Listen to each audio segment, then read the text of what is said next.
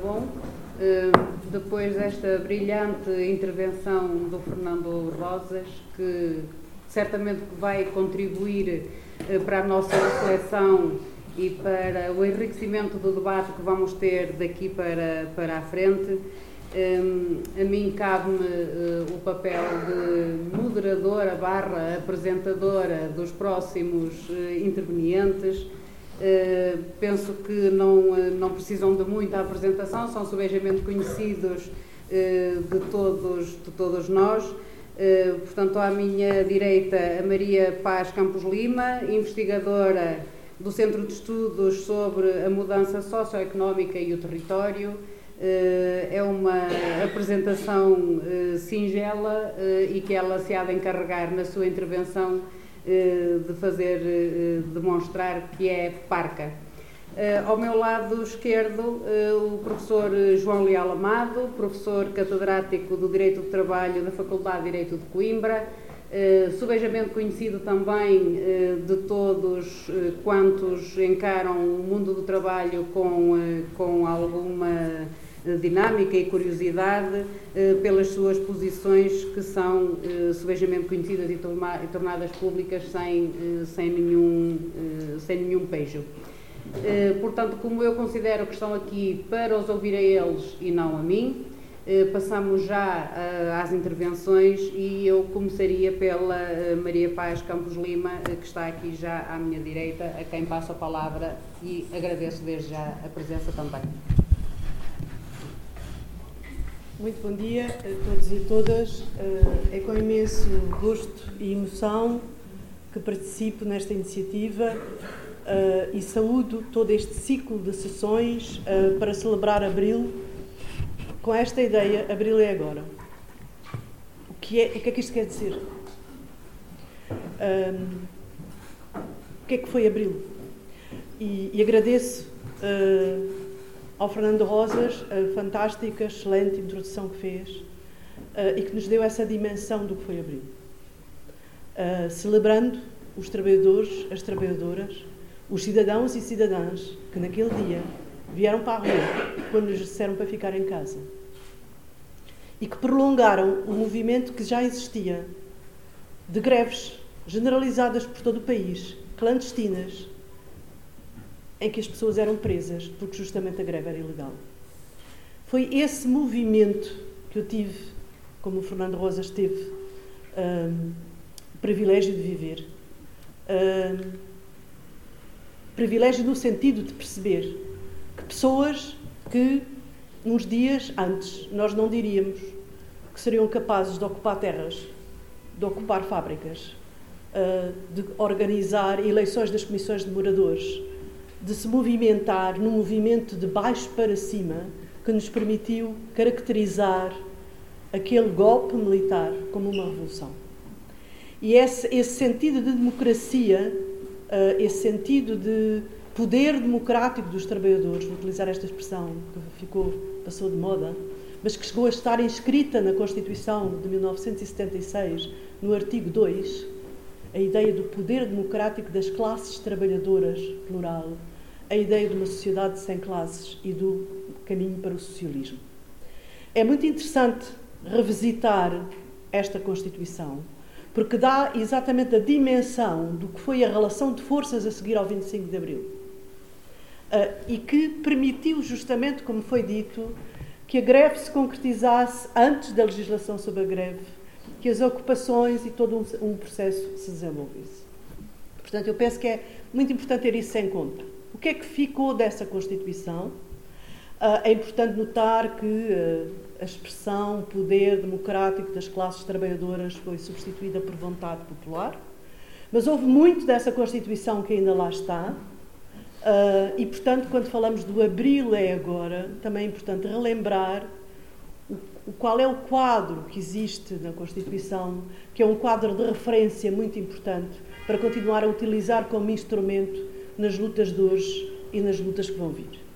E, designadamente, uh, o direito à greve dos trabalhadores e deles próprios definirem o âmbito da greve com total liberdade, são os trabalhadores que o definem. Uh, Essa é uma questão fundamental.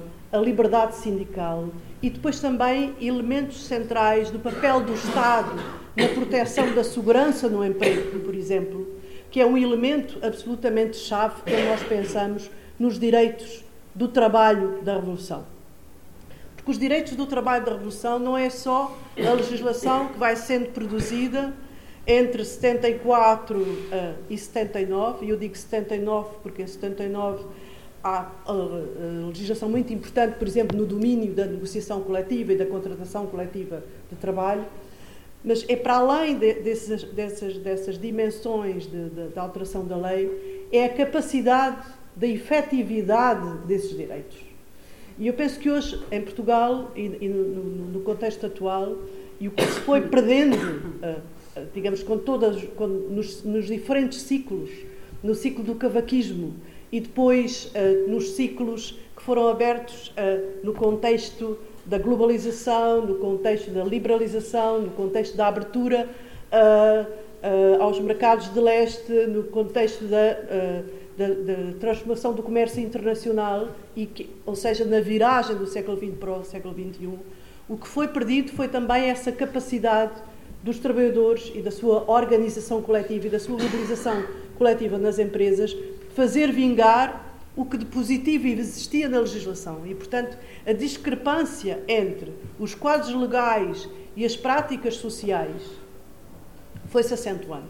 Portanto, há um problema não só de erosão dos direitos do trabalho e transformação da legislação laboral, designadamente na viragem do século com o Código de Trabalho de 2003, que, eh, como é sabido, do ponto de vista da negociação coletiva, uh, constitui um ataque fundamental aos, a dois pilares da negociação coletiva, o princípio do tratamento mais favorável e o princípio da continuidade uh, das, das, convenções coletivas e, portanto, uh, contra a caducidade.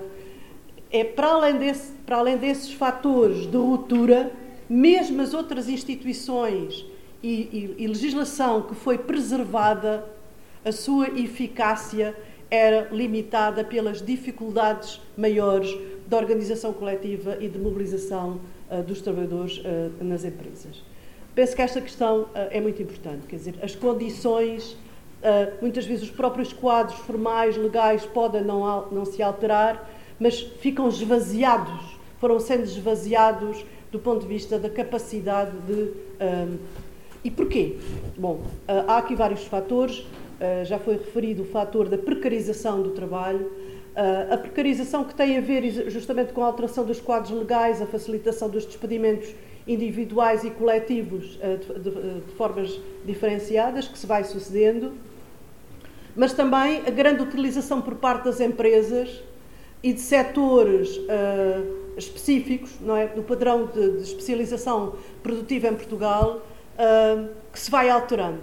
Como é sabido, digamos, a desindustrialização que se observa justamente num período que começa com o cavaquismo, portanto, a ideia dos, de, de, de, dos serviços, como se sabe, digamos, quando pensamos nas grandes mobilizações a seguir ao 25 de Abril, é só lembrar, por exemplo, as, as manifestações, a grande manifestação dos trabalhadores da Lesnave, quando saneiam o, o Prestrelo, que era assim que se chamava o, o, o administrador, e apanham, digamos, os, os, os, os, cacilheiros e vêm ao Ministério do Trabalho numa manifestação uh, extraordinária, não é? É aqui, é aqui que está. Bom, é, é, é, é, de facto um movimento de base, é um movimento extraordinário, não é? Uh, e, e, é isto, e, e, é esta, esta dimensão, digamos. Uh, portanto, o que é que. Que isto, isto significa que de facto se foi, se foi perdendo por variadíssimos fatores mas um deles é exatamente a, a, o desmantelamento de setores, de bastiões operários do setor industrial.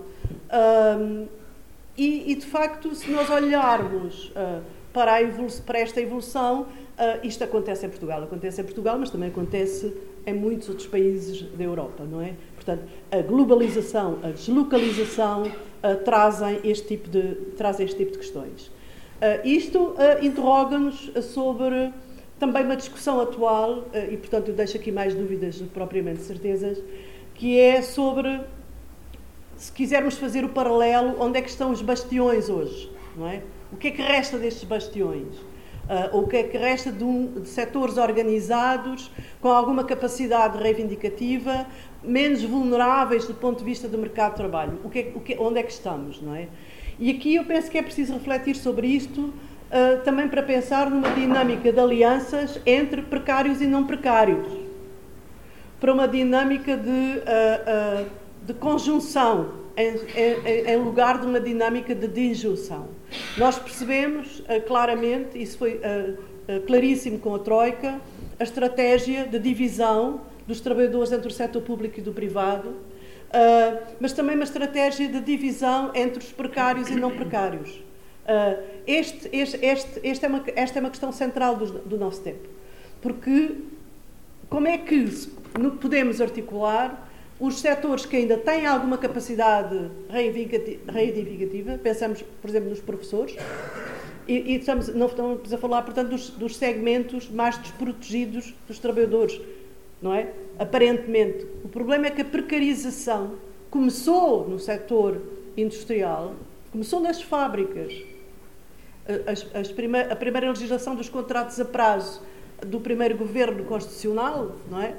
Eh, em que era Mário Soares primeiro-ministro, Uh, implementa os contratos a prazo com o pretexto no preâmbulo de que era para promover o emprego. Não é? Isto começa nas fábricas com a ideia da competitividade, não é? da competitividade internacional, de atrair o investimento estrangeiro. Foi, era esta a conversa na altura. Não é? Uh, o, que é que, o que é que se passa a seguir? O que se passa a seguir é que este processo alastra para os serviços progressivamente. E o, e o segundo passo são os, os, contratos, a ausência de contratos, os recibos verdes, que começam também em determinados setores, e estão todos os setores: professores, uh, uh, médicos, uh, trabalhadores de todas as condições, domésticos, da limpeza. vivemos nesse, nesse mundo de fragmentação do ponto de vista das relações de emprego e perguntamos, neste mundo de fragmentação das relações de emprego, que elementos podemos mobilizar em termos de um denominador comum ou de, digamos, perspectivas que possam unir que possam congregar, digamos, esta, esta, esta, esta, esta, estes diferentes grupos. desse ponto de vista, é, é importante notar que o legado da Troika, o legado da Troika uh, não foi só uh, do ponto de vista da legislação o que alterou na legislação. Foi do ponto de vista da recomposição da própria, da própria uh, da, do, do, do, que é a população trabalhadora em Portugal, ou das classes trabalhadoras em Portugal. há de facto uma recomposição, e neste espaço de 15 anos, de 2008, da crise internacional até agora, é, é preciso mapear de uma forma mais fina essas transformações. A olho nu, aquilo que nós percebemos é que temos uma franja nova de trabalhadores imigrantes, uh, de origens uh, menos comuns em Portugal e, portanto, muito mais vulneráveis do ponto de vista, por exemplo, do, de, da comunicação e da língua, uh, da, da, da, sua integração. em setores criados de mão de obra intensiva em, em, em, nas, nas, no setor agrícola, em, contextos de, de, de indústria de, de, monocultura intensiva. ou seja, nós eh, temos um, um novo segmento. E, o que é que é, a característica deste novo segmento? é exatamente a dificuldade de integração, mas também a dificuldade de integração do ponto de vista da integração em sindicatos, da organização em sindicatos, da, da sua familiaridade com a ideia de sindicato. Uh, e, portanto, há aqui, há aqui um, novo, um novo desafio que, obviamente, uh, os sindicatos uh, têm que enfrentar. Mas, por outro lado, temos também a vulnerabilização de outros setores que estavam mais protegidos. Eu quero falar da TAP porque hum, à, à, beira da privatização, hum, a mim, uh, a certa altura, uh, quando há o corte dos salários dos trabalhadores na TAP e quando este corte salarial é inscrito no acordo coletivo, nos boletins da, da, da Direção-Geral de Trabalho e Emprego, há uma, há, uma, assinatura dos sindicatos, que concordam com o corte dos salários, com o corte nominal dos salários para salvar a empresa, aquela ideia de salvar a empresa aparece ali muito associada, embora com sensibilidades uh, dos sindicatos relativamente diferentes uns dos outros, mas aparece muito associada à ideia da defesa da TAP como empresa pública, não é? Uh, e, portanto, a ideia de uh, conceder transitoriamente, fazer uma concessão transitória para ganhar mais à frente e para ir mais à frente. Um, a TAP, desse ponto de vista, era, era e é um dos últimos bastiões nós podemos achar que os trabalhadores de TAP são os privilegiados comparativamente com os trabalhadores que não têm sequer um contrato da economia informal. Não, não há dúvida. Não há dúvida. Mas a questão que se, que se, coloca, do meu ponto de vista, é é preciso ligar estas lutas. É preciso ligar as lutas dos trabalhadores e a organização dos trabalhadores mais precários e das posições mais vulneráveis, incluindo os trabalhadores imigrantes, sem esquecer a, a importância de conservar, reconstruir direitos que são direitos muito importantes do ponto de vista da organização coletiva e sindical e da negociação coletiva. Uh, a negociação coletiva está, está numa encruzilhada, como é sabido. E uh, muitas vezes tende-se a ver a negociação coletiva como uma negociação simétrica entre organizações patronais e sindicais. Não é? Nunca houve simetria uh, é, é, sabido que é, é digamos, a característica dos sistemas da economia capitalista a assimetria capital-trabalho e que mesmo com poderosas organizações sindicais a negociação coletiva é um processo difícil. E é, e é, um processo difícil no sentido dos trabalhadores poderem influenciar, através da negociação coletiva, a determinação das suas condições de trabalho. As, é possível uh, estejamos numa fase, ou, ou, ou, ou uh, estivemos numa fase, uh, a, partir, a partir do governo da Geringonça, em que estas questões uh, começaram a ser discutidas e ganharam visibilidade pública no sentido de se identificarem os problemas. E isso eu penso que não deveria ser desvalorizado. É, é preciso valorizar o que foi a partir, a partir de 2015 uh, o que foram as convergências à, à, esquerda, com todas as limitações e, e dificuldades, no sentido de identificar, uh, de dar passos em frente, mas é preciso ao mesmo tempo perceber que o alcance uh, das mudanças realizadas foi muito limitado face às necessidades imperiosas de recuperação da capacidade sindical da negociação coletiva. E essa questão uh, como é que, como é que se pode imaginar, como é que se pode imaginar que 50 anos depois do 25 de Abril se, se considere radical exigir que o princípio do tratamento mais favorável seja transversal a todas as matérias da negociação coletiva. Como é que se pode imaginar que 50 anos depois do 25 de Abril que, se, que, que estejamos a discutir a caducidade das convenções coletivas a capacidade da caducidade unilateral ou então uh, resolver o assunto atirando as questões da negociação coletiva para decisões arbitrais e, portanto, negar a autonomia das partes. Há aqui, há aqui um problema, há aqui um problema chave.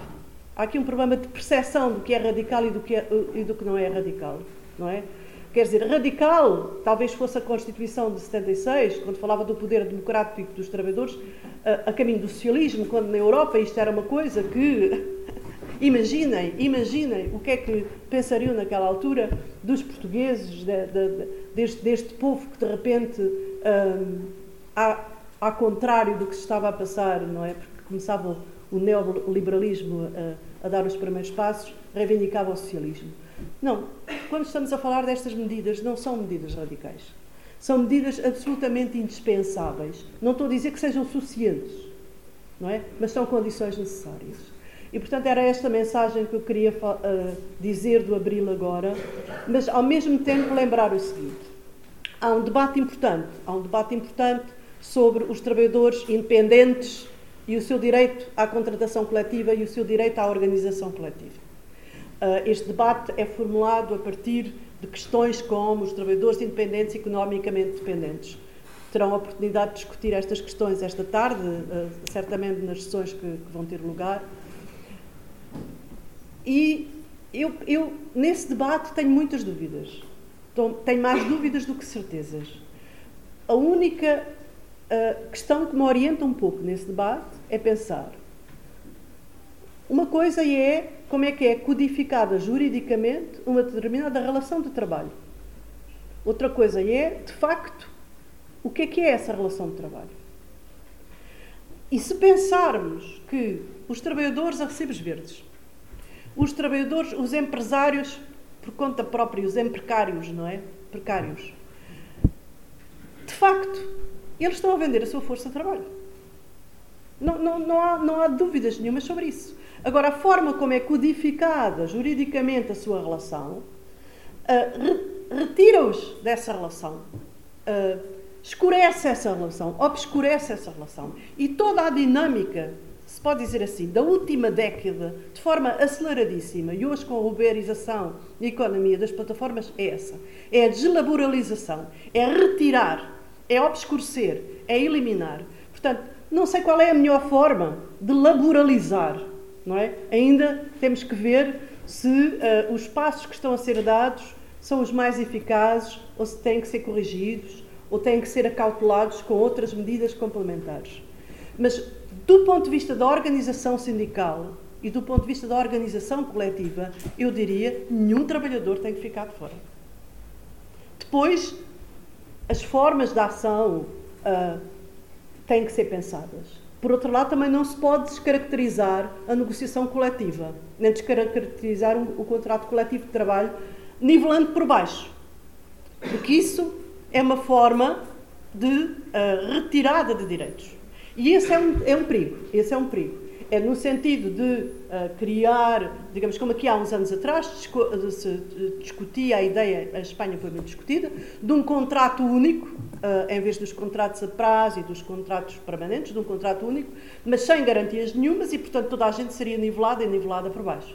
Uh, também é preciso atentar que os contratos coletivos de trabalho devem preservar, digamos, o corpo do, dos direitos mais importantes e integrar nivelando por cima. E, portanto, era esta mensagem que eu queria, que eu queria deixar. As condições hoje são muito difíceis, mas pensamos, temos que pensar que também antes de abril e nas vésperas de abril as condições eram difíceis e que os trabalhadores que vieram para a rua em abril, que ocuparam as empresas, que ocuparam uh, os campos, uh, que organizaram comissões de moradores, estas pessoas não estavam organizadas. Estas pessoas não estavam organizadas. Uh, e, portanto, a organização de base e, e de, de, baixo para cima é um elemento absolutamente central uh, quando falamos dos direitos do trabalho uh, e da efetividade dos direitos do trabalho.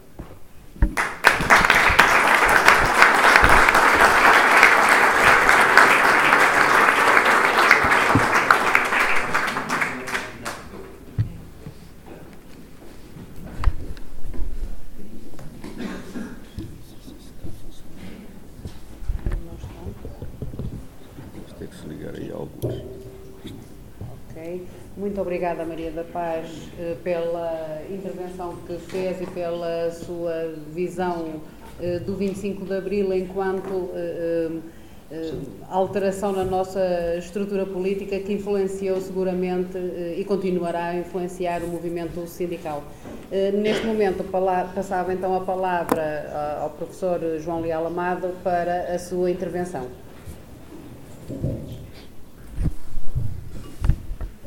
Muito obrigado e boa tarde a todas e a todos. Eh, começar por agradecer eh, à Cultra, eh, ao Abril é Agora, enfim, ao Fernando Rosas e, eh, em particular ao Zé Soeiro, que foi quem, quem eh, operacionalizou o contacto e pela primeira vez me eh, falou nesta iniciativa e me convidou para participar. enfim, felicitar pela iniciativa, dizer que é um gosto muito especial estar presente, também por esta. Uh, permitam-me que comece por essa nota pessoal. Realmente, nós estamos aqui a falar sobretudo no presente e no futuro. Pelo menos o título do tema que me atribuíram, Direito do Trabalho, Direitos no Trabalho, Desafios Contemporâneos, não apela muito a olhar eh, para, para o passado, para o 25 de abril de 74, mas é evidente que estamos aqui a, a, a comemorar esse dia tão especial e acho que é muito importante isso, porque muitas vezes, enfim, esta, esta falta de memória geracional é algo que nós temos sempre que combater e passar aos, aos mais jovens aquilo que aconteceu, embora eu tenha também a percepção uh, de que há coisas que, por muito que nós falemos sobre elas e que as pessoas se informem e leiam e vejam os, uh, enfim, as peças televisivas da época, realmente há uma fratura que há coisas que só vivendo-as, não é? É que nós eh, e, estou a olhar para a plateia, vejo gente da mais variada, eh, das idades mais diversas, e creio que há aqui uma linha de fratura que eu represento, de algum modo. Eh, eu, no 25 de abril de 74, lembro-me perfeitamente, já cá estava, não é? É legítimo perguntarem onde é que eu estava no 25 de abril de 74, mas evidentemente estava, era um miúdo com 11 anos de idade, Recordo-me perfeitamente da manhã em que uh, liguei a rádio, os meus pais ligaram a rádio e não havia notícias, uh, de ir para o jardim, para o, para o, para o ciclo preparatório. Uh, enfim, claro, tinha 11 anos, vagamente algum um colega meu, foi, os pais dele foram buscá-lo à escola, porque havia qualquer, qualquer agitação em, em Lisboa.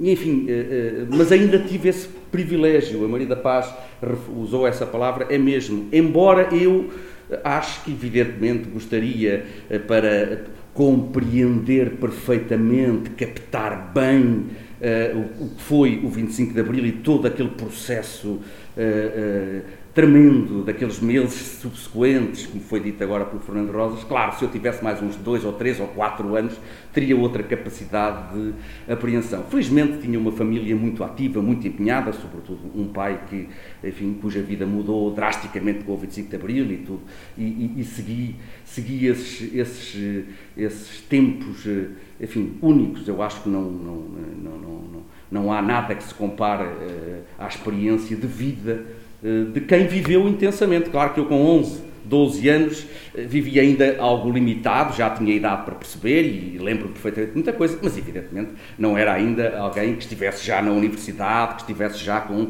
uma capacidade, digamos, e uma autonomia uh, para viver plenamente esses tempos. Mas, portanto, queria sublinhar essa, esse prazer também muito especial de estar aqui numa sessão que também evoca essa data tão importante e a falar no no direito do trabalho e talvez, já foi aqui referido, aliás, houve primeiro uma intervenção de um historiador, depois de uma socióloga, eu sou jurista, temos todos olhares diferentes, embora muitas vezes preocupações comuns, não é? Uh, uh, em relação a estas questões do trabalho, do direito do trabalho, uh, e, e, já foi aqui referido como era, como era até o enquadramento jurídico das relações de trabalho antes do 25 de Abril, sobretudo no plano coletivo, e eu não vou entrar tanto nesse plano, embora vá também fazer aqui algumas referências, porque eh, de algum modo a Maria da Paz tinha mais essa, essa pasta a cargo com essa divisão que fizemos.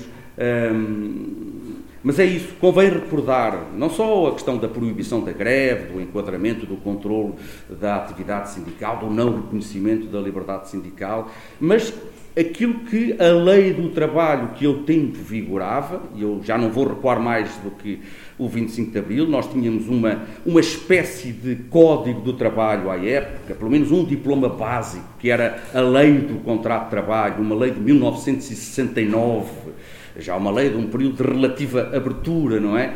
Mas eu até costumo, justamente aos meus alunos na Faculdade de Direito de Coimbra, às vezes recordar certas normas que constavam dessa lei que estavam em vigor em 74. Já nem estou a falar, repito, nas questões do direito coletivo, da greve, da liberdade sindical, que evidentemente não era aceito. Mas essa lei, reparem, eh, tinha normas, por exemplo, vou só dar aqui dois exemplos para vermos o mundo, enfim, os mais velhos que aqui estão perdoem, conhecem bem esses casos, a geração mais nova pode não ter até uh, bem essa noção. Tínhamos na lei do trabalho da época regras, por exemplo, sobre a capacidade para celebrar contrato de trabalho, uh, uh, tínhamos uma norma que estabelecia que era válido o contrato de trabalho celebrado diretamente com a mulher casada, Mas, no número seguinte do mesmo artigo, essa lei acrescentava: poderá, porém, o marido, não separado judicialmente ou de facto,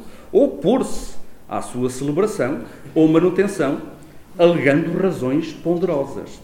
Isto estava na nossa lei do trabalho em 1974. Hoje, claro, quando eu digo isso nas eh, aulas da minha faculdade, em que três quartos dos alunos são uh, mulheres, não é? Que, que predominam. Uh, enfim, é um escândalo e riem-se e acham uma coisa, lá está, meia feudal, mas não é da época do feudalismo. Estamos a falar em 1974. O marido podia opor-se em tribunal, alegando que não queria, enfim, invocando algum fundamento, que a sua mulher fosse trabalhar, porque a sua mulher era para estar em casa.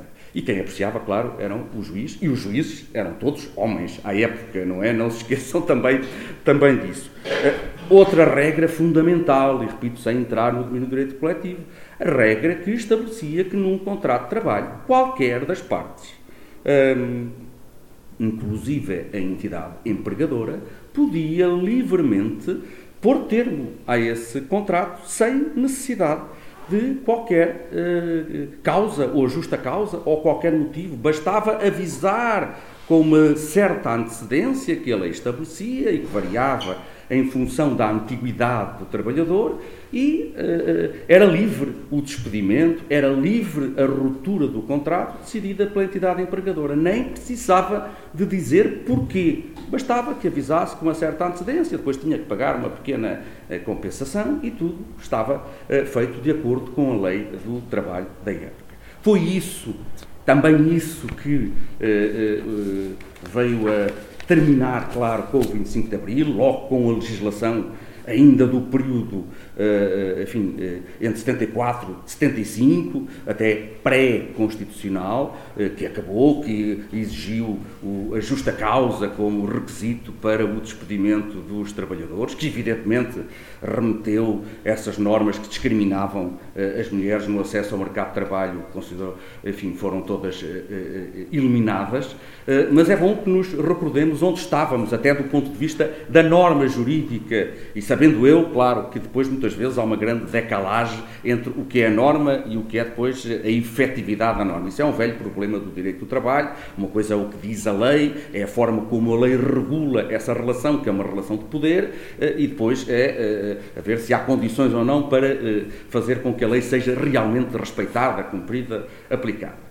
De todo modo, enfim, na minha condição de jurista, eu teria que dizer, bom, a, a grande o grande legado da uh, Revolução de Abril, uh, conquistado, é certo, como foi dito aqui pelo Fernando Rosas inicialmente, pela luta dos trabalhadores, pelo, pelo processo revolucionário que se incitou depois do dia 25 de Abril de 74.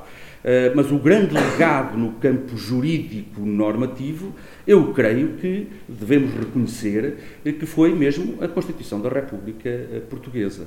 Eh, a Constituição Portuguesa de 76, eh, mesmo com estas revisões que depois lhe apararam alguns dos eventuais excessos, na opinião de, de, de, de também de, alguns partidos e de alguns setores, na verdade, devemos ter presente isso. Foi uma Constituição avançadíssima, conquistada, mas também sedimentada, trabalhada muito bem por, por eh, constitucionalistas brilhantes, por, por, por, aquela geração que eh, na altura estava na Assembleia Constituinte e que teve essa visão também de eh, prever na Constituição algo que, enfim, não era totalmente inovador, mas que não era assim tão frequente, a ideia de criar direitos fundamentais, direitos, liberdades e garantias e de estabelecer eh, nesse, nesse catálogo de direitos, liberdades e garantias. Alguns pensados para as pessoas, os direitos, liberdades e garantias pessoais, direito à vida, à integridade física, etc., aquilo que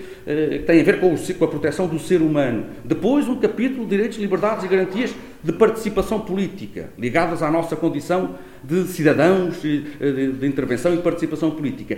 E abrir no capítulo fundamental da Constituição, que é esse dos direitos, liberdades e garantias, uma parte própria, autónoma, de direitos, liberdades e garantias dos trabalhadores isto é, ver uh, o ser humano nessa tríplice dimensão, pessoa, cidadão e trabalhador assalariado, e consagrar aí um catálogo de direitos fundamentais que tem resistido até hoje, uh, segurança no emprego, proibição do despedimento sem justa causa, direito de criar uh, comissões de trabalhadores, liberdade sindical, enfim, e não é um princípio genérico, não está lá, uh, é reconhecido o direito à liberdade sindical, o preceito da liberdade sindical é muito extenso, muito denso, direito à greve, temos uma norma bastante independentemente depois da aplicação prática das, das, dificuldades, mas temos uma norma sobre o direito à greve uh, muito forte, que justamente diz que cabe aos trabalhadores definir o âmbito de interesses a defender através da greve, não podendo a lei, a lei ordinária, limitar esse âmbito. Uh, e depois todo o conjunto de outros direitos fundamentais que a Constituição uh, prevê, salário mínimo, direito ao descanso, férias remuneradas, enfim. temos uma Constituição, julgo eu, aquilo que alguns chamam a Constituição do Trabalho, ou o Bloco Constitucional do Trabalho, há ali meia dúzia de artigos da Constituição, eh, muito avançada, que foi um dos, um dos frutos também da Revolução de Abril, repito, em parte conquistada, mas depois sedimentada eh, justamente a partir eh, de 76, e que é uma Constituição que, repito, não é neutra, funciona como um quadro digamos, ordenador de um determinado modelo de relações laborais. A Constituição Portuguesa não é neutra, não era em 76, não é em 2023, rejeita claramente o modelo neoliberal das relações de trabalho, confere ao trabalho uh, singular atenção, uma grande centralidade, fala-se muito nisso agora, não é? A questão da perda da centralidade do trabalho, pois a nossa Constituição eh, reconheceu isso. Eu não sei se surgisse agora, se calhar o terceiro capítulo não era dedicado aos direitos dos trabalhadores, se calhar era o direito dos, dos consumidores ou algo assim, porque somos mais vistos agora. Esse é um problema, não é? Eh, o, o trabalhador perdeu o protagonismo e agora somos todos, sobretudo, consumidores, não é? Ou das famílias, enfim. Eh, isso acho que também deve ser enaltecido. Claro que isso não resolve os problemas todos, longe disso, mas eu penso que é importante assinalarmos esse ponto, porque julgo que, apesar de tudo, claro que é verdade, desde o início dos anos 80, aquilo que temos tido são quase sempre sucessivas vagas neoliberais, para, para, para parafrasear também o, o título da, que a Maria da Paz escolheu para a sua comunicação. É verdade. É, em Portugal e também, sejamos sinceros, um pouco por todo lado. É? Isto é uma tendência mundial, quer dizer, nesse tempo. Uh, o Sr. Ronald Reagan chegou à presidência dos Estados Unidos, a Margaret Thatcher chegou à liderança do governo do Reino Unido e os tempos de crise e de colocar em xeque o direito do trabalho e de criticar o direito do trabalho, até por, justamente, acusando as normas de direito do trabalho de serem responsáveis pelas crises e de impedirem o dinamismo da economia e de gerarem desemprego, etc. Essa narrativa vem dos anos 80 e mantém-se até hoje, enfim, com novas formulações, mas na verdade, a conversa da crise e de que o direito do trabalho é um problema e que tem que ser flexibilizado e que tem que ser adaptado aos novos tempos, etc., vem daí um pouco por todo o mundo e Portugal não é exceção. Eu acho que, apesar de tudo, hum, sendo certo que houve uma grande erosão nos direitos dos trabalhadores desde então, e que, sobretudo, também, porventura, aumentou a decalagem entre aquilo que está na norma jurídica e depois a forma como é aplicada na prática das relações de trabalho, apesar de tudo, julgo que é rigoroso dizer que a Constituição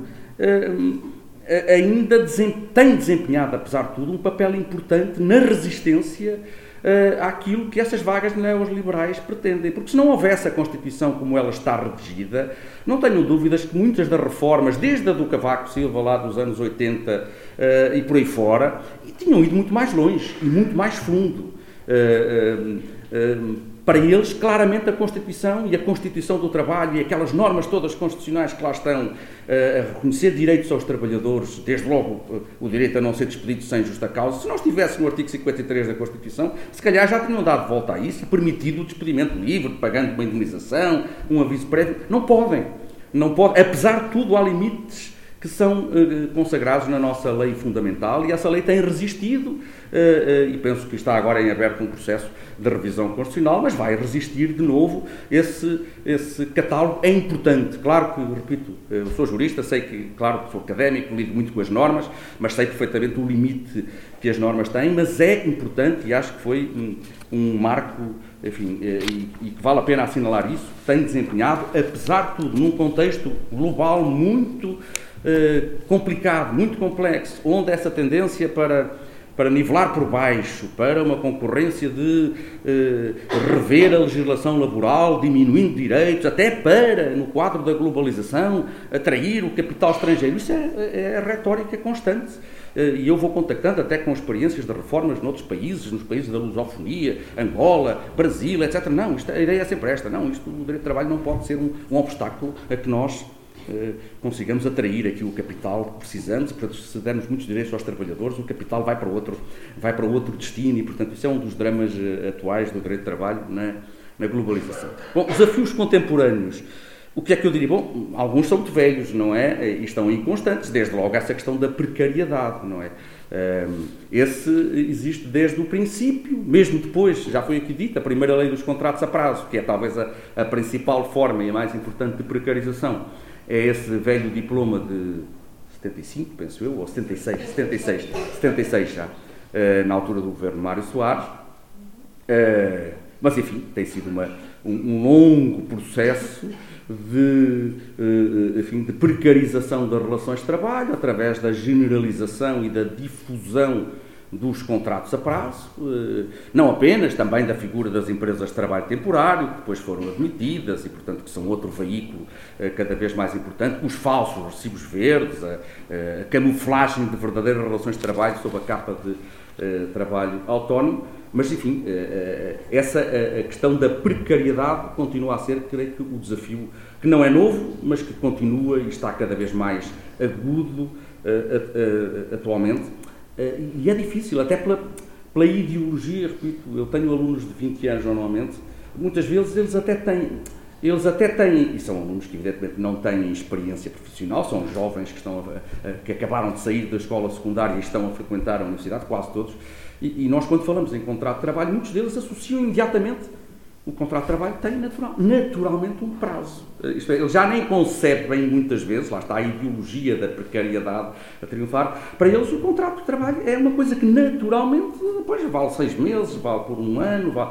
A ideia de um contrato por tempo indeterminado, assim à primeira vista, faz-lhes alguma impressão, porque justamente lidam eh, eh, constantemente com essa retórica e com, e, com, e, e com aquilo que também sucede no mercado de trabalho, porque, claro, se há domínio onde há uma grande divergência entre, entre o discurso, a normatividade jurídica e depois a praxis empresarial é dos contratos a prazo, porque se formos ver a lei do trabalho, a lei diz que estabelece que os contratos a prazo só podem ser utilizados para satisfazer necessidades temporárias das empresas e indica mais ou menos quais são essas necessidades. Fora disso, tem que ser um contrato sem prazo. Mas claro que é uma pressão enorme, um abuso muito grande por parte de muitas empresas em recorrer sistematicamente aos contratos a prazo ou a outras formas de precarização, eh, e esse é um desafio velho, mas que está cada vez mais, mais constante e, e pronto, passa muito também do debate ideológico, porque eu recordo-me há muitos anos, há alguns anos, até haver setores que diziam, não, mas deve-se deixar de falar disso, não vale a pena falar em precariedade. Lembro na antiga Ministra das Finanças, uma vez na televisão, uh, Manuela Ferreira Leite, enfim, dizer, ah, isto não faz sentido porque agora tudo é precário. Portanto, para que é que estão a queixar-se da precariedade no emprego? Não vale a pena. Isso tem que se internalizar, não é? E eu acho que pelo menos tivemos o mérito de todos de não permitir que esta narrativa se esmagasse e há, apesar de tudo, a assunção, mesmo por parte do atual governo, se calhar mais nas palavras do que nos atos, mas de que, de que é importante diminuir os níveis de precariedade, conter a precariedade, enfim, e, e que se identifica na precariedade um problema. Eh, nem todos identificam, há outros que dizem, não, isto faz parte da natureza humana, somos todos precários, estamos todos aqui de passagem uh, no planeta e, portanto, não vale a pena uh, sequer usarmos esse termo para uh, identificar um qualquer problema. Mas este é o velho problema e o, e o, e o mais grave, que depois, claro, tem reflexos a nível das estruturas de representação coletiva, porque um trabalhador precário, sem alguma estabilidade no emprego, depois tem, obviamente, claro que a lei diz-lhe que ele pode sindicalizar-se, pode desenvolver atividade sindical, pode fazer parte da comissão de trabalhadores, mas mas enfim, são direitos que, evidentemente, eh, normalmente não são exercidos por quem tem um vínculo precário e por quem tem como principal preocupação renovar ou manter o emprego e, portanto, quem está numa situação eh, extremamente vulnerável perante a entidade empregadora. A questão da segurança no emprego, de alguma segurança, repito, não é a segurança no emprego, não é aquela caricatura que muitos nos querem vender, que é a segurança no emprego, é eu entrei aqui e só saio daqui morto, ou quando me reformar e o posto de trabalho é meu e ninguém pode tirar este emprego. Não é nesse sentido, nunca foi, isso nunca existiu em lado algum. Uh, outra coisa é dizer, não, uh, o trabalhador tem, deve ter uma expectativa razoável de manutenção do seu emprego, não pode ser despedido arbitrariamente, só pode ser despedido se houver justa causa ou se houver razões económicas suficientemente ponderosas para uh, justificar essa decisão tão violenta. Esse é o maior, velho problema da atualidade contemporânea, sem dúvida. Depois há os novos, ou aqueles que ganharam mais força e que eu também ia referir no tempo que ainda tenho disponível. Já fui aqui a alguns deles, eh, mas enfim, que são também desafios para o movimento sindical, para as estruturas de representação coletiva e para o direito do trabalho, eh, geralmente. Bom, quais são esses novos? Enfim, há vários. Eu diria claramente o desafio uh, das novas formas de trabalhar, sobretudo agora, depois da pandemia, do trabalho remoto, do trabalho à distância, do teletrabalho. Uh, na área dos serviços, onde é possível, claro que sabemos que em muitos setores eh, esse teletrabalho não é viável, mas todos sabemos aquilo que passámos durante a pandemia, em que chegou a ser obrigatório o recurso ao teletrabalho em todas as atividades que fossem compatíveis com esse tipo de trabalho.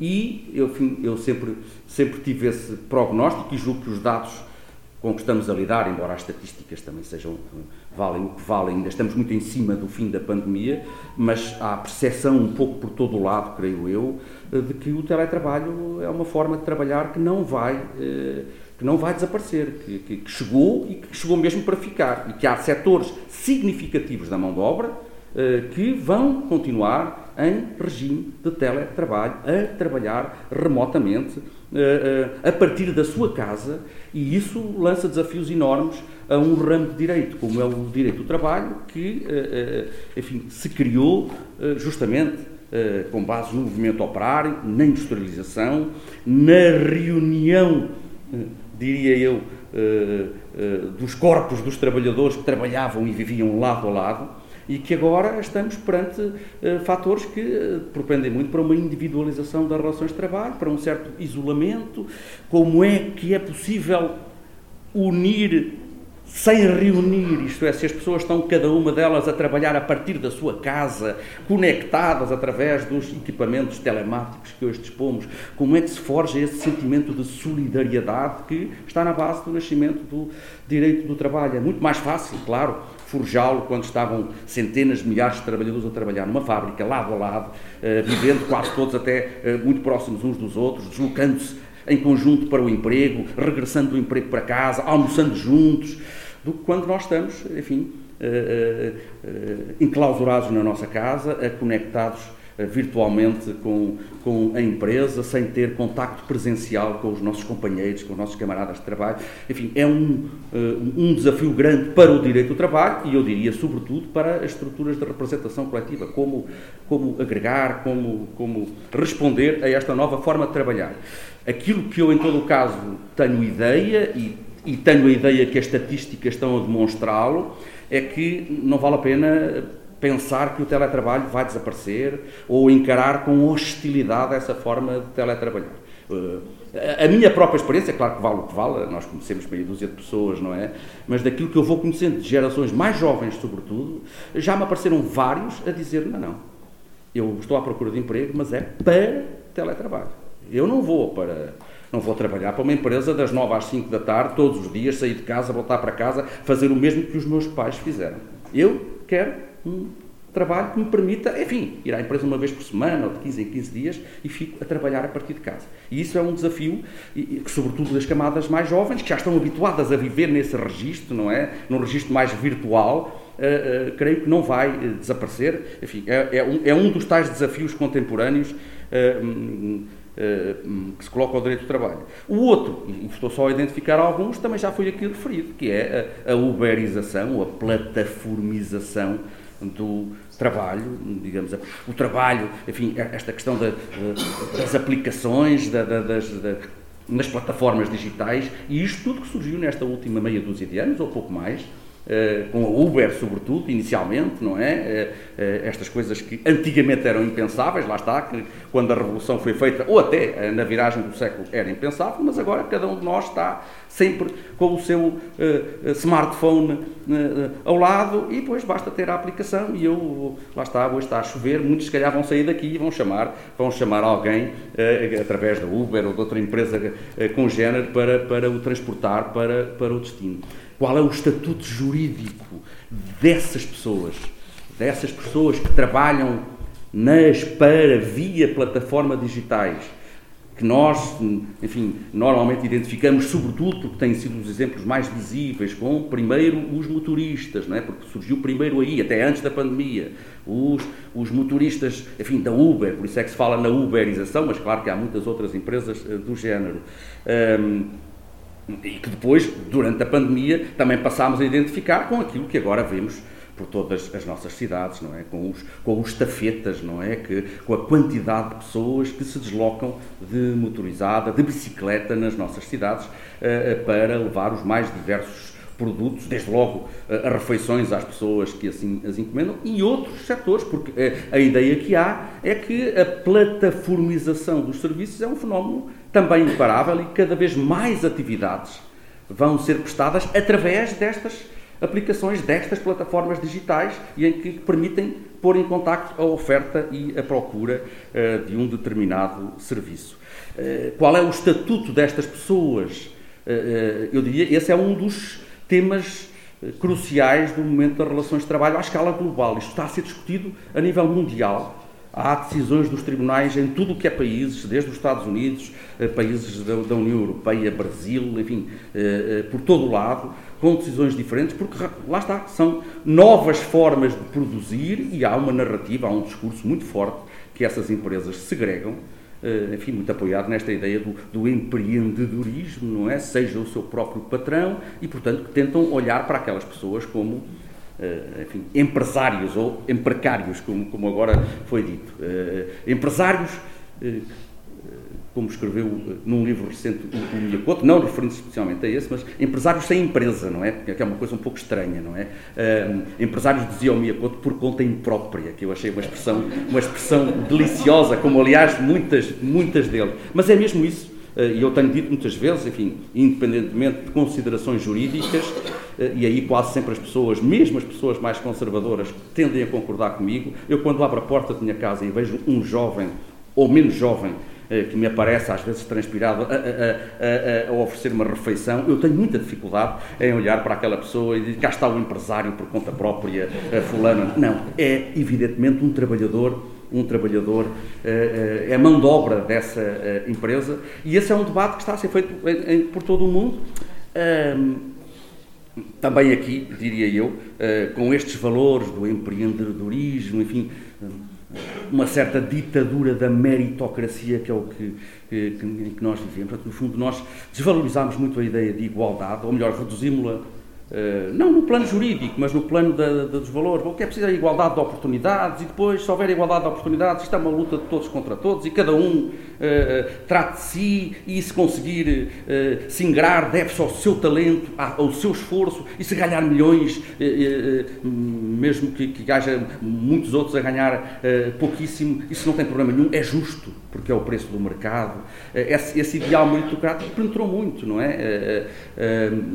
E, e, enfim, e, e é tudo, são tudo uh, valores que põem em xeque o direito do trabalho. Uh, porque o direito do trabalho, e eu vou repetir, o Soeiro está farto de ouvir dizer isso, uh, era o Dr. Jorge Leite que dizia sempre isso, o direito do trabalho foi produto do homem, agora se calhar em terminologia mais atualizada, do ser humano solidário e não do homem solitário. E nós, em muitos aspectos, com o virtual, com o fecharmos em casa, com o trabalharmos para plataformas, estamos a ficar um bocado mais solitários e isso, depois, para as vossas discussões na parte, enfim, sobre comissões de trabalhadores, sindicatos, novas formas de representação dessas novas franjas, é, é, é creio que, muito, é, muito importante. O que é que eu diria, e estou já no final do, do meu tempo, Sim, pronto, mas uh, uh, o que é que eu diria como jurista? Claro que uh, há um aspecto que que é importante, que é o próprio legislador, repito, sabendo que não é tudo a lei, mas a lei ajuda, não é? E, e portanto, o próprio legislador tem que assumir as suas responsabilidades. Uh,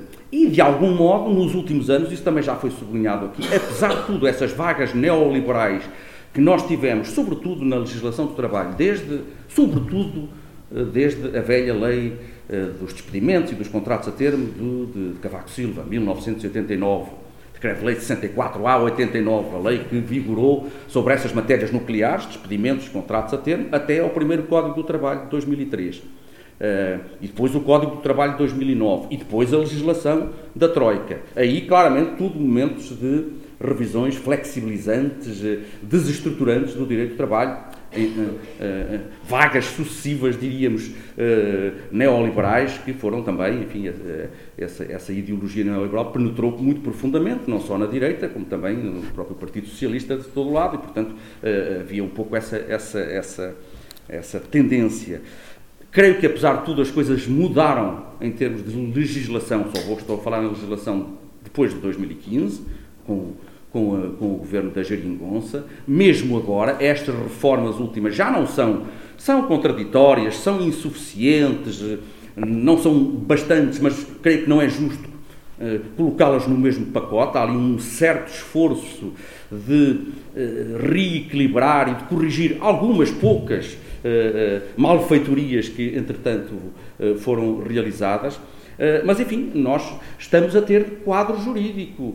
Eh, tivemos logo, depois da pandemia, quando a pandemia estava a acabar, o legislador teve, eh, apesar de tudo, fez esse esforço de dar um novo quadro jurídico para o teletrabalho, que nós já tínhamos desde 2003, mas que era era uma coisa que não se aplicava, porque também havia pouco teletrabalho. É? Falava-se disso, mas era um bocadinho mais como quem estava a falar de ficção científica. Isto daqui a uns tempos, vamos, vamos passar a trabalhar a partir de casa ou de outro. Mas depois, enfim, 2020 e 2021, todos nós, todos, ou uma, uma parte significativa dos trabalhadores, não sei qual é exatamente a percentagem, mas enfim, muito significativa, experimentou na pele esses processos. Um, e o legislador respondeu, melhor ou pior, mas eu estou a ouvir aqui um dos deputados que trabalhou muitíssimo nisso, Uh, enfim, claro que é um em 230, não é? Não pôde decidir sozinho, uh, infelizmente, se calhar, mas, mas, uh, mas, mas, mas melhorámos, apesar de tudo, o quadro jurídico do teletrabalho, que continua a dar asa a muitas dificuldades, muitos problemas de aplicação, ainda mais sendo teletrabalho, sendo pessoas que estão a trabalhar a partir de casa, como é que se controla, como é que a ACT vai controlar as condições de trabalho, o respeito pela legislação. Mas fizemos essa reforma legislativa e também fizemos já algum ensaio, um primeiro ensaio, de resposta uh, no que toca ao trabalho nas plataformas, nas plataformas digitais, com o tal célebre artigo 12A que foi incluído no Código de Trabalho, agora com a chamada Agenda do Trabalho Digno, que foi aprovada em, este ano, em abril de 2023, que é uma norma cheia de defeitos, com certeza, de limitações, mas que também é, de algum modo, uma norma conquistada, porque foi uma norma contra a qual as plataformas batalharam duramente. Eh, e calculou o poder de influência que as plataformas digitais têm a nível nacional e a nível europeu, porque a União Europeia também anda lá a tentar regular o fenómeno, mas com, com dificuldades enormes, porque eh, eh, o poder de lobby, o poder de influência dessas grandes empresas é colossal. Mas lá está, é um primeiro passo, com certeza muito insuficiente, mas é uma tentativa de atrair para o direito, para o campo do direito do trabalho, essas camadas com as dificuldades ainda adicionais já foram aqui referidas, muitas vezes essas camadas são, sobretudo, constituídas por trabalhadores imigrantes, muitos deles nem falam português, muitos deles não estão legalizados em Portugal, estão numa situação de extrema vulnerabilidade uh, e é uma tarefa árdua. Mas, enfim, algo está a ser feito, uh, com certeza uh, de forma não suficiente, nestas matérias. Repito, o que creio que é seguro é que estas formas de trabalhar não vão desaparecer. Uh, pelo contrário, vão aumentar. Quer o trabalho à distância, quer as plataformas, é, tudo isto vai, daqui a uns anos ainda vamos ter mais essas formas de trabalhar. Claro, continua a haver os setores tradicionais, a classe operária, mas enfim, já não há aquelas coisas que havia. Uh, os tais bastiões, não é? E que eu me recordo, com os meus 11, 12 anos, eu ouvia falar, a Lisnava, a Sete Nava, a cintura industrial de Lisboa, pois tudo isso, enfim, em grande parte, não digo que desapareceu, mas é, obviamente não tem o peso numérico, uh, enfim, transitámos para uma sociedade pós-industrial em grande medida, não só nós, também um processo global, pelo menos a nível da Europa, e isso, claro, uh, também enfim, o direito do trabalho nasceu na fábrica, foi-se adaptando a outras formas de trabalhar, agora está a ser confrontado com estas, com estas formas menos eh, tradicionais. Sobretudo com esta ideia de que as empresas, sejam fábricas ou escritórios ou estabelecimentos comerciais, se vão cada vez mais desmaterializando, tornando virtuais, não é? Eh, e, e, pronto, e é um pouco isso. A empresa tradicional era um espaço também de convivialidade, de forjar sentimentos de solidariedade, de eh, de nos relacionarmos uns com os outros, e isso está a perder-se uh, com uh, a evolução, mas eu creio que vai mesmo perder-se, portanto não vale a pena, repito, tentarmos parar essa vaga tecnológica, é mesmo assim, a tecnologia vai permitir isso e nós todos gostamos de ter no nosso smartphone a possibilidade de chamar um Uber uh, para nos transportar, ou de, se estamos em casa e não queremos sair para ir ao restaurante, chamar alguém que nos traga a refeição, ou outros serviços, porque, repito, já há plataformas para tudo e mais alguma coisa, não é? Até me disseram que já há plataformas para passear os animais de estimação dos, dos respectivos donos. Eu não tenho tempo para isso, tenho um cãozinho, dois quinzinhos, uh, vou, vou, vou, à, vou à, à, aplicação e alguém virá fazer esse trabalho uh, por mim e vai passar uma hora no parque. Já há plataformas para isso e vai haver plataformas para quase tudo. e temos que dar resposta a esse fenómeno. Que resposta? Diria eu, pois, sem grande, sem grande eh, eh, novidade, é preciso que o direito do trabalho, como sempre fez, eh, se adapte, que, que responda à, à mudança, mas com não como alguns dizem. Alguns dizem, bom, adaptar-se, modernizar-se é desconstruir-se, flexibilizar-se no mau sentido da palavra flexível, que é tornar-se tornar frouxo, que é o que muitos querem, querem dizer. Bom, tem que se adaptar, mas naquele sentido que um sociólogo famoso, o Richard Sennett, uh, uh, disse que era adaptar-se com o que ele chamava flexibilidade têncil. Ele dizia: o direito do trabalho, vou ler, deverá ser adaptável à mudança de circunstâncias, mas sem ser quebrado pela mudança das circunstâncias. Seja, temos que conseguir ir eh, não ficar parados no tempo, claro, encarar os novos fenómenos, encarar as novas formas de trabalhar, regulá-las, tentar criar estruturas de representação coletiva que incluam todos, etc., eh, mas sem perder, sem que o direito de trabalho perca o norte. E o direito de trabalho nasceu, claro, no contexto de uma economia capitalista, mas como um instrumento destinado a proteger os trabalhadores da sobreexploração a que estavam sujeitos e a limitar essa exploração.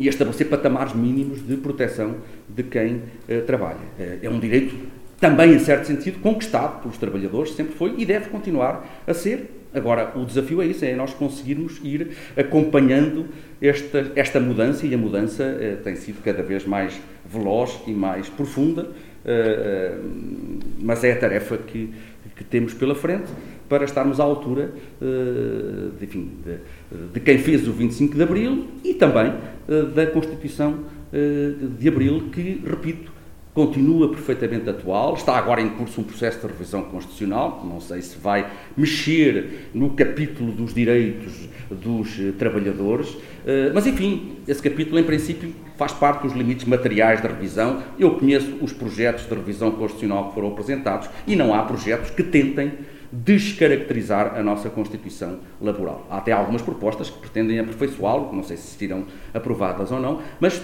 é, do ponto de vista jurídico, apesar de tudo, um, um, olha, um bastião importante no sentido que é um instrumento importante de resistência. Não é fácil a um governo, este se calhar nem tanto, mas um que lhe venha a suceder uh, para a frente, e os tempos são, foi aqui dito, estamos a passar por tempos negros, tempos negros, uh, enfim, e, e, se calhar se olharmos para a frente, não sei o que vai acontecer, não sei o que vai acontecer nos Estados Unidos no próximo ano, não sei o que vai acontecer em muitos países, não sei o que vai acontecer quando houver umas novas eleições aqui em Portugal, se calhar novos governos com uma política muito agressiva uh, poderão surgir. Eh, e com certeza irão legislar e fazer tudo o que puderem para desconstruir mais o nosso direito de trabalho, mas vão enfrentar, um, apesar de tudo, um obstáculo, que é uma Constituição muito generosa e, em alguns casos, muito desenvolvida no que toca aos direitos dos trabalhadores. Repito, não estou aqui com o discurso jurista de que o que é preciso é, enfim, é, é, a norma, sei bem dos limites da norma, mas as normas, sobretudo as normas constitucionais, são importantes e nós creio que também devemos isso aos, a quem fez a Revolução, enfim, eh, esta, esta Constituição eh, de que tanto nos orgulhamos e que foi depois modelo para muitos outros países. Eu recordo-me, vou com frequência ao Brasil e a Constituição Cidadã Brasileira de 1988, em muitos pontos, inspirou-se na nossa Constituição e foi uma Constituição que agora também tem sido testada e foi testada, enfim, eh, pelo anterior Presidente do Brasil de uma forma muito, eh, de uma forma muito, muito rigorosa e até, e até repugnante, como todos estaremos de acordo. Portanto, eh, era isto que queria dizer-vos, deixar-vos esta palavra de que estamos, obviamente, a atravessar tempos muito complexos e que é preciso, enfim, responder sem nostalgia uh, pelo passado da época fordista de trabalho, essa época não vai regressar, e conseguir uh, enfim, atualizar o direito de trabalho, mas sem o descaracterizar, sendo fiel ao código genético do direito de trabalho. E no código genético do direito de trabalho está a ideia de tutela do trabalhador, de proteção do trabalhador como contraente fraco uh, de uma relação assimétrica como é e conflitual como é a relação de trabalho. E isto, repito, é assumido pela nossa Constituição, embora seja contestado até na terminologia do dia a dia. Com isto termino, porque, como também já falei muitas vezes e o José Soeiro já me ouviu e já trocámos impressões sobre isso, eh, agora até parece quase que já não há trabalhadores, não é? Nós só ouvimos dizer os colaboradores de os colaboradores. As empresas de plataformas também, obviamente, não usam a palavra trabalhadores, são os parceiros e outros termos assim, eh, e isso também tem muito de ideológico e eu costumo dizer, não sei, eh, não conheço nenhum contrato de colaboração, o que está na lei, o que está na lei, até no Código Civil Português, é contrato de trabalho. Se é contrato de trabalho, quem trabalha chama-se trabalhador, não se chama colaborador. Mas, evidentemente, há aqui essa ideia. Já não estou a falar no corporativismo, Fernando Rosa sabe melhor do que eu, que tinha ali o, dever de mútua colaboração entre. Mas, enfim, esta ideia de que somos todos sócios, não é? é somos colaboradores, parceiros de uma de um projeto exatamente neocorporativista. É, é, é isso, é contra isso que temos que ir trabalhando, não porque sejamos contra, contra as sociedades, mas porque justamente a relação de trabalho assalariado não é uma relação entre iguais, é uma relação em que se troca trabalho por salário. Era assim antes de 74, é assim, era assim em 74, é assim em 2023. Obrigado